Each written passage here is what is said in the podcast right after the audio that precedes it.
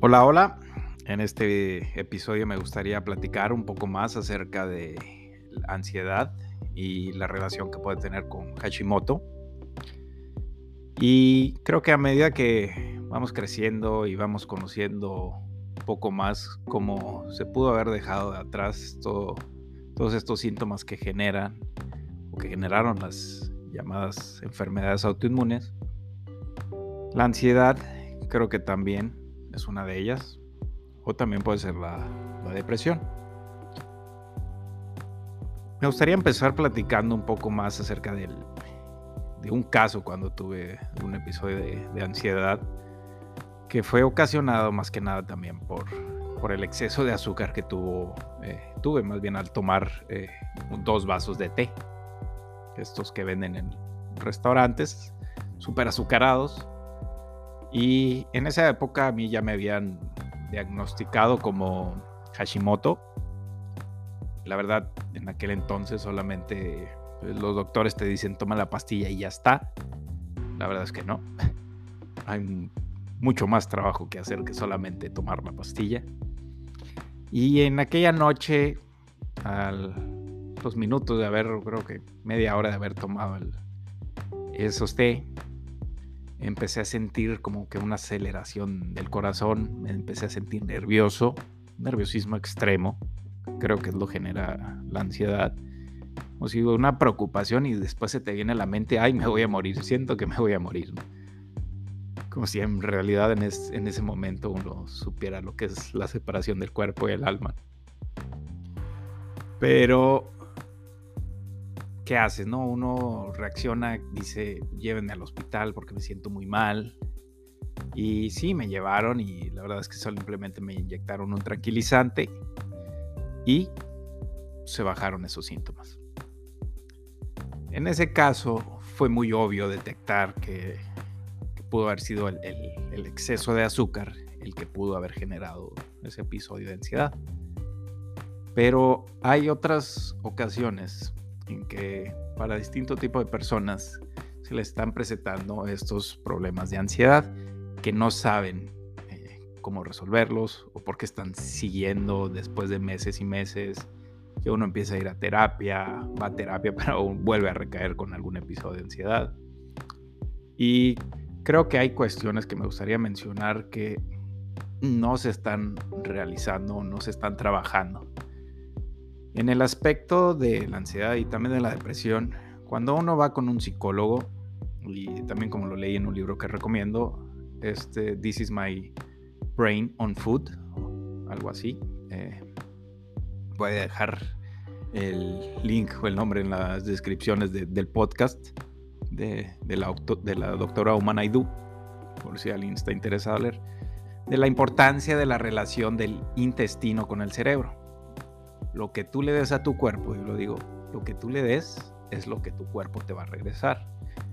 Y en el caso especial de Hashimoto es muy claro que las personas con Hashimoto deben dejar de tajo lo que es el gluten, porque el gluten puede generar inflamaciones dentro del intestino, también se puede filtrar a través del torrente, del torrente sanguíneo y lo que se filtra es una proteína llamada gliadina, esto es lo que se sabe y se dice ahora, que al ser similar al tejido de la tiroides, el sistema inmune se confunde, es lo que dicen, y que al atacar esta gliadina también puede atacar a la, glándula de la tiroides.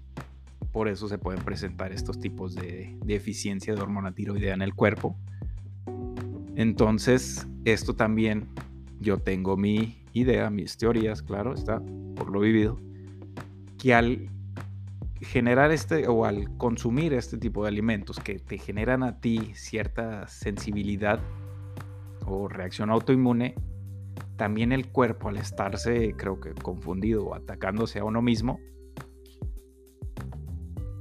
empieza ese, creo que ese ataque eh, ya sea la glándula tiroidea o algún otro órgano del cuerpo, es que el cuerpo empieza a presentar también esa ansiedad en sí mismo.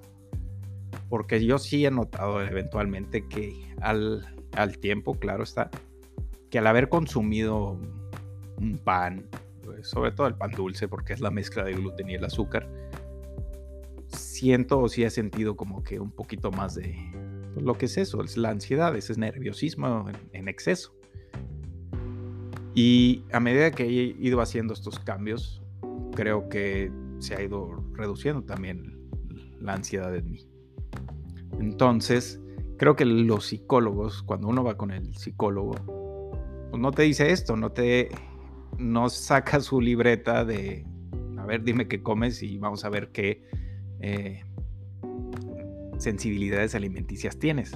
Simplemente estás tratando quizá traumas infantiles, traumas de pareja, eh, problemas emocionales, el estrés en el trabajo, eh, lo que sea que a lo mejor te esté generando ese exceso de cortisol.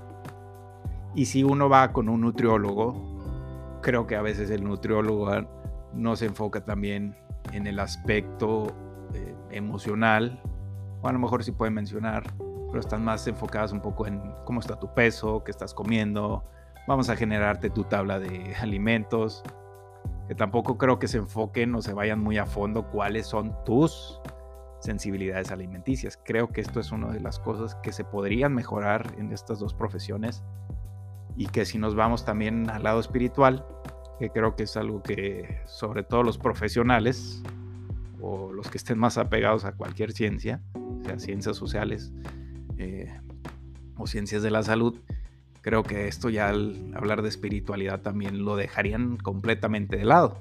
Entonces no te preguntarían, ¿sabes qué estás meditando? Y sabes que independientemente de la religión, practicas eh, las oraciones que sean, las meditaciones. Y también es algo que, creo que puede o podría estar generando esos episodios de ansiedad.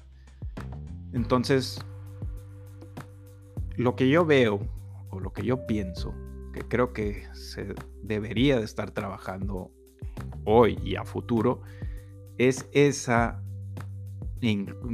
es esa eh, manera de englobar todas estas ciencias, así como la médica que te puede, pues a través de la química y los estudios de la sangre, te puedan decir y guiar, ¿sabes qué? Tienes estos alimentos que te están generando esta reacción, ¿ok? Trabajas con, con el mismo doctor, bueno, la ideal sería una sola persona para que no tengas que ir con tres. Pero ya al menos con el doctor dices, bueno, y en el caso de Hashimoto, ok, estos son los alimentos que te están generando la sensibilidad. Quitas el gluten, en mi caso yo quité frijoles, naranja, piña, por mencionar algunos. Tienes estas deficiencias nutricionales, ¿sabes qué? Tienes muy baja la hormona llamada pregnenolona, que es una prehormona, por así decirlo, que ayuda a generar otro tipo de hormonas. Y también eh, ayuda a generar el, control de la cortisol. Cortisol es una hormona que si estás en constante, como dicen en inglés, el fight or flight, en ese modo de pelear o correr constantemente, tu cuerpo va a estar también pidiendo demasiado cortisol. Si tienes demasiado cortisol en tu cuerpo, va a generar también demasiada inflamación. Y si tienes mucha inflamación, vas a tener esos síntomas que te vayan a aparecer. Entonces, y ahí es donde pues se debe conjuntar con lo que es lo, espiritual, porque aunque estés tomando y se recomienda la shivaganda o rodiola o cualquier otro tipo de, vitamina, creo que hasta inclusive la vitamina D ayuda a la relajación de los nervios. Si uno también no, tampoco trabaja el lado espiritual, puede ser que ese cúmulo de energía se pues sí, se esté acumulando en alguna parte del cuerpo que después de cierto tiempo, ya después que diga el cuerpo, sabes que no puedo más, y es cuando te genera ese episodio. En lo que ha sido el yoga, y bueno, todavía no conozco, estoy por estudiar también un poco más del hinduismo, pero creo que es lo más sencillo de explicar eh, con los chakras y decir, ¿sabes qué? A lo mejor tu cúmulo de energía está en la raíz está en el vientre, está en el estómago, según, según tu estilo de vida y según tu autoconocimiento. Eh, que dice, ok, estos aspectos negativos, y más en las personas, eh, creo que con Hashimoto, y dicen que el chakra de, eh, de la garganta, por no ser una persona expresiva, toda esa energía la tienes acumulada dentro del, eh, pues de la garganta, que a lo mejor se te pueden presentar problemas de tiroides. Y esto es algo que también con el lado espiritual, si lo ves también de, de por esa parte, dices, pues sí, y yo lo veo conmigo, que en algunos aspectos y sobre todo con los aspectos de emociones negativas, eh, no expreso cuando estoy enojado o no expreso a lo mejor eh, en el momento el decir no. También el decir no es muy importante y lo podemos asociar como una eh, emoción o, o algo negativo el decir no, que es creo que, bueno, personalmente es algo que sigo y estoy trabajando. Y en este caso, con la ansiedad y el Hashimoto, el no saber, creo, creo que no poner esos límites y el estar acumulando esa energía te puede generar, me pudo haber generado también esos episodios de ansiedad. Entonces, para cerrar ya este episodio y enfocarme un poco más y no estar, creo que mareando un poco más en, en este tema, la ansiedad yo lo veo y lo percibo así. Y como el problema del cúmulo de energía, del exceso de futuro, creo que también, no creo, soy, no soy el único que lo ha dicho eso, eh, que se está acumulando dentro de uno. Para poder trabajarlo, tienes que hacer, tiene que hacer, lo mencionado, el trabajo del cuerpo, con este tipo de estudios o si no se puede hacer con una dieta de eliminación para ver qué a lo mejor te puede estar generando esas reacciones. Bye bye al gluten, eso sí, de seguro para todos los de Hashimoto. La cuestión del huevo y los lácteos, eso depende de, la persona. Yo, gracias a Dios, en mi estudio, los lácteos a mí no me generan reacción autoinmune. Entonces, en mí sí me ha ayudado. Y también sobre los alimentos también debería de seguir lo que es la cuestión de suplementos, que le den ese refuerzo, claro está. Es muy bueno si la alimentación, ver qué alimentos te pueden ayudar, pero también hay veces darle ese apoyo extra a través de qué suplementos. Si la vitamina D no la puedes conseguir totalmente del sol y necesitas un empujón más, pues está el, líquido con K3 eh, de la vitamina D creo que es el que más se recomienda. También vitamina B, súper importante, sobre todo para el sistema nervioso y para el torrente sanguíneo. Y también va a depender mucho de qué otra deficiencia nutricional tengas. En mi caso, yo también estaba, bueno, es muy recomendable para las personas con Hashimoto tener buenos niveles de selenio y también de yodo, porque es la manera en que le das fuerza a la glándula de, la tiroides. También se me suplementó con ashwagandha y también después con rhodiola, que le da un una ayuda a las glándulas suprarrenales para poder tener mejor control sobre lo que es el exceso de generación de esta hormona de cortisol, para también apoyar y que no todo se vaya en cortisol, sino que la pregnenolona ayuda a generar las otras hormonas que necesita el cuerpo. Y claro está, el ejercicio, el mantenerse activo, mantenerse ocupado en trabajo haciendo o trabajo creativo por otra cuenta y sobre todo hablando de, la meditación. Si, es, si eres de una religión, la verdad yo sí veo en un futuro donde las religiones sean más como una herramienta en vez de una dogma total de fe. Creo que las religiones van, se van a ir convirtiendo en eso, en herramientas que te puedan ayudar en esa parte de, sentir una sanación eh, del alma, del espíritu.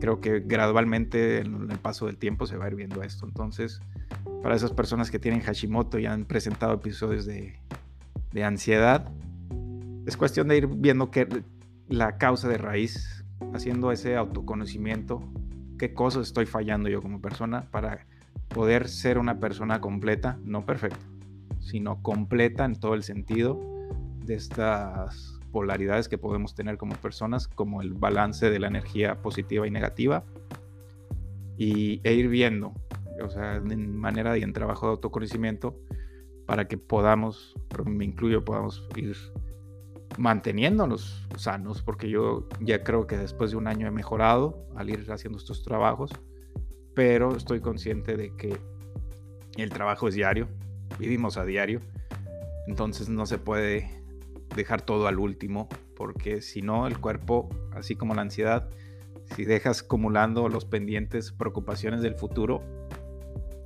te van a regresar de golpe. Entonces, es ir haciendo esos pasos pequeños, diarios, para ir trabajando también en esos aspectos o actividades diarias que te lleven también al futuro. El futuro es solo para un plan, una visualización hacia dónde quieres llegar, pero no para mantenerse viviendo en el futuro, ni tampoco en el pasado, lo que puede generar la depresión. Creo que es ese balance del tiempo. Espero que este episodio haya ayudado.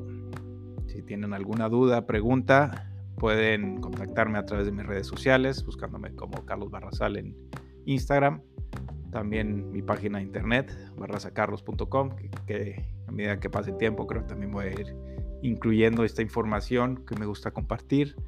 Creo que también, además de las pláticas que tengo de marketing o emprendimiento, creo que esto también son temas que ayudan y ayudan bastante. Somos seres humanos, tenemos nuestros intereses, eh, nuestra salud sobre todo, que queremos ir trabajando. Gracias por escuchar este episodio.